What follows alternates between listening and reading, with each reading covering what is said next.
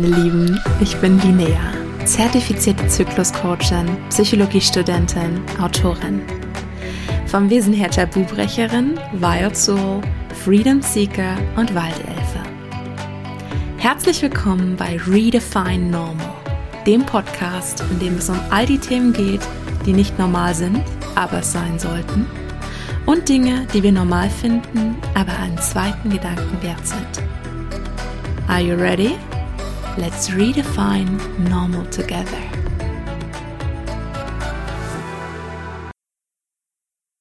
Herzlich willkommen zu einer neuen Folge von Redefine Normal. Heute geht es um ein Thema, das vielleicht aktuell nicht für alle geeignet ist, weil es viel Triggerpotenzial birgt.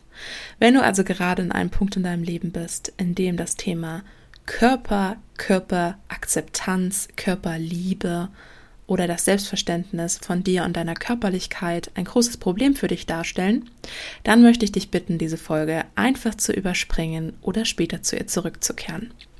Wir fangen jetzt an. Ich mag meinen Körper nicht. Indirekt oder direkt?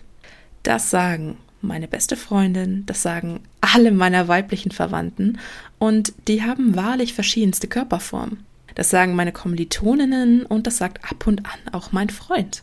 Und Social Media sagt, Just love yourself, darling. Die Wahrheit ist, für einige von uns ist das nicht so leicht. Meine Schwester beispielsweise hat als Krankenschwester einige Zeit mit unterernährten und essgestörten Kindern gearbeitet. Ich kenne mindestens eine Handvoll Personen, die essgestört sind oder es waren, und dafür muss ich nicht groß nachdenken, um diese Handvoll zusammenzubekommen.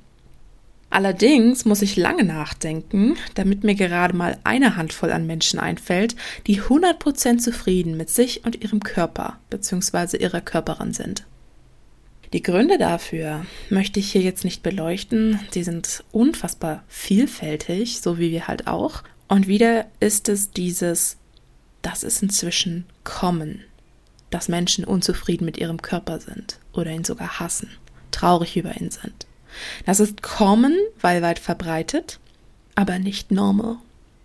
Es ist nicht normal, dass Mädchen, die ich kenne, mit acht Jahren vor dem Spiegel stehen, sich drehen, sich kritisch mustern, sich fragen, ist der Po zu klein? Ist der Bauch zu groß?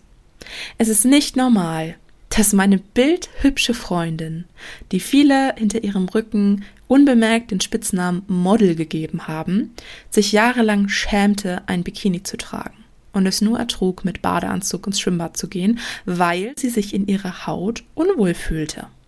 Es ist nicht normal, dass auch körperbewusste Menschen wie Tänzerinnen oder regelmäßige Fitnessstudio-Geherinnen ihren Körper oft nicht nur nicht mögen, sondern sogar hassen. Und es ist auch nicht normal, dass Kommilitonen mir erzählen, Essen sei für sie entweder ein notwendiges Übel, etwas, das sie im Stress oft mal vergessen, ein Kompensatorium für das, was sonst so passiert, oder eine Challenge, lange Zeit über nichts zu essen, um es sich selbst und anderen in Anführungszeichen so richtig zu zeigen. Und das macht auch vor männlichen Wesen oft keinen Halt. Und ja, ich fühle mich sehr privilegiert, weil es mir nie derart schlecht ging. Ich fühle mich privilegiert, weil egal welche Beziehung ich zu meiner Körperin hatte über die Jahre, ich mich nie gehasst habe. Aber ich hatte auch lange Zeit eine sehr schwierige Beziehung zu meiner Körperin.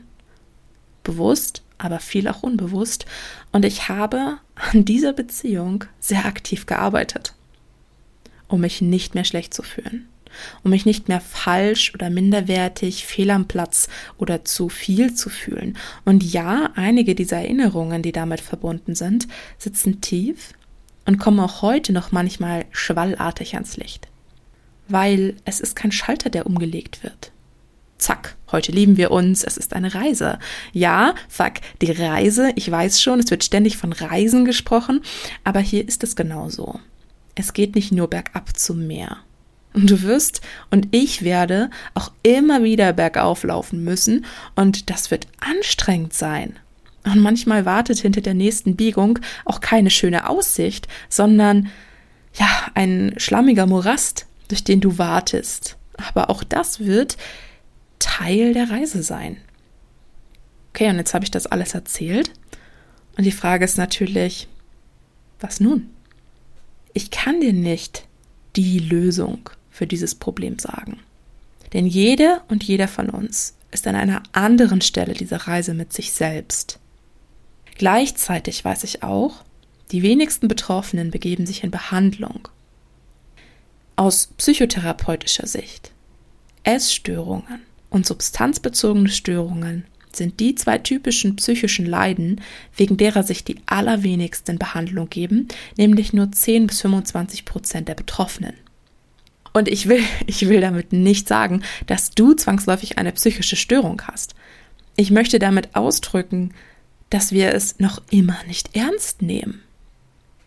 Ich möchte dir damit sagen, egal ob du große negative Gefühle gegenüber dir oder gegenüber deinem Essverhalten oder gegenüber Sport hast, egal welche Empfindungen du hast, egal ob du dich nur schlecht bzw. unwohl in deiner Haut fühlst, behalte das im Blick. Richte deinen Fokus darauf. Sonst holt es dich irgendwann später unweigerlich ein. Lass uns noch mal kurz zurückkommen zu dem, was ich am Anfang gesagt habe. Dieses Just love yourself.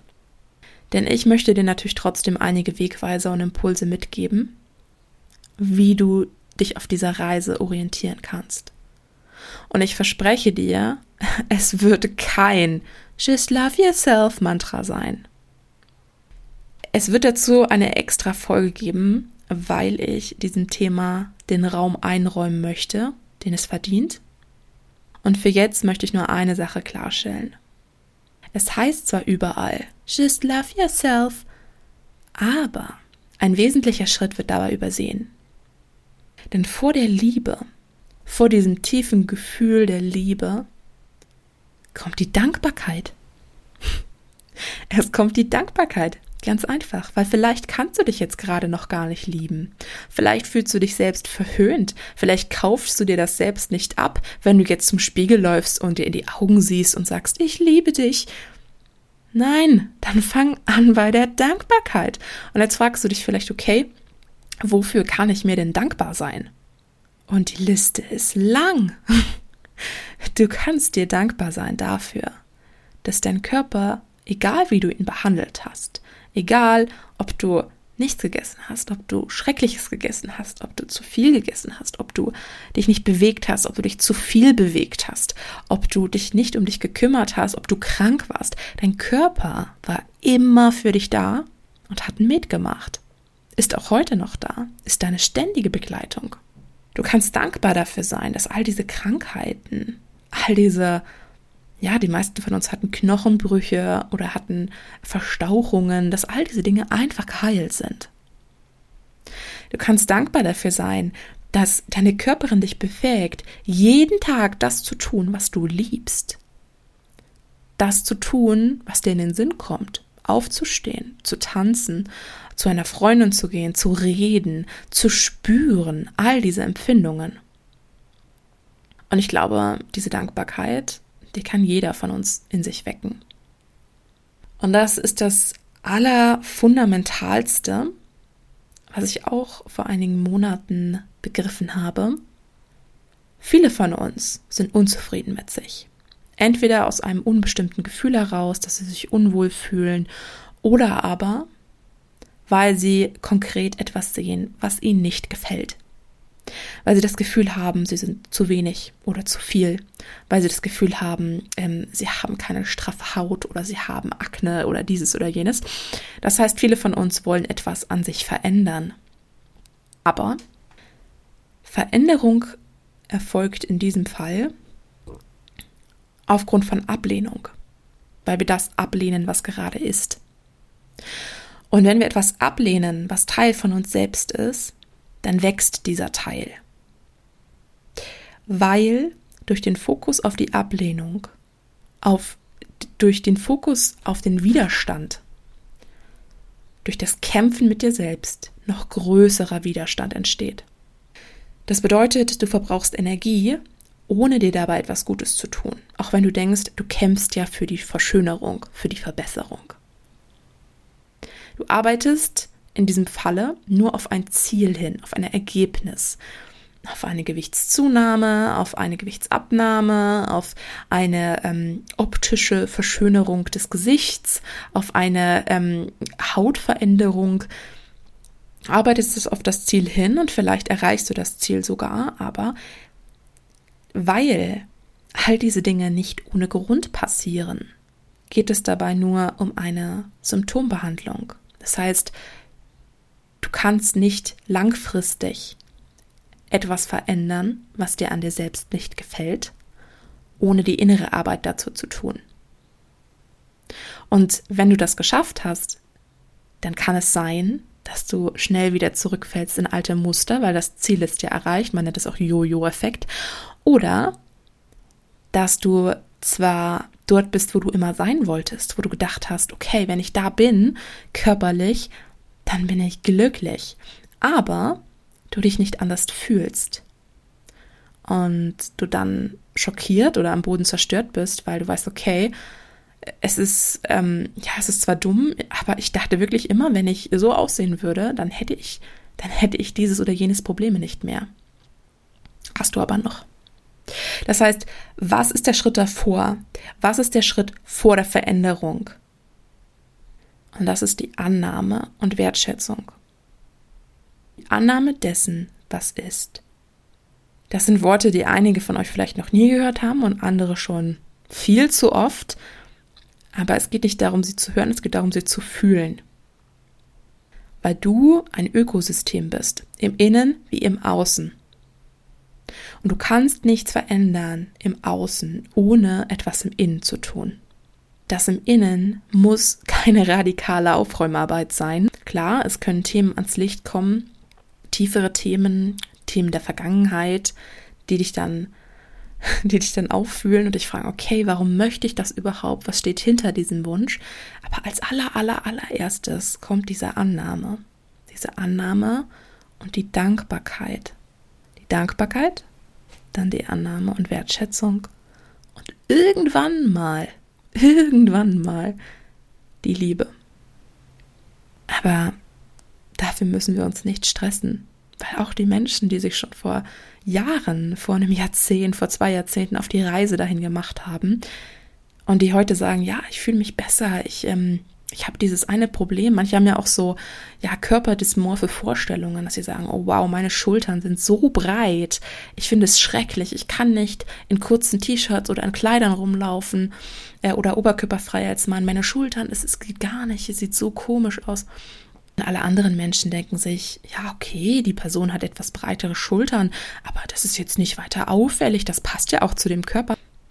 Und ähm, wenn man mit Menschen spricht, die solcherlei Vorstellungen haben, und da gibt es einige von uns, gerade auch im Gesicht, dass Menschen ihre Ohren oder ihre Nase oder ihre Stirn komisch finden, ja, dann sagen die oft, ich bin jetzt schon viel weiter auf meiner Reise und ich bin fein mit mir selbst, aber immer mal wieder kommt dieses Thema nochmal auf.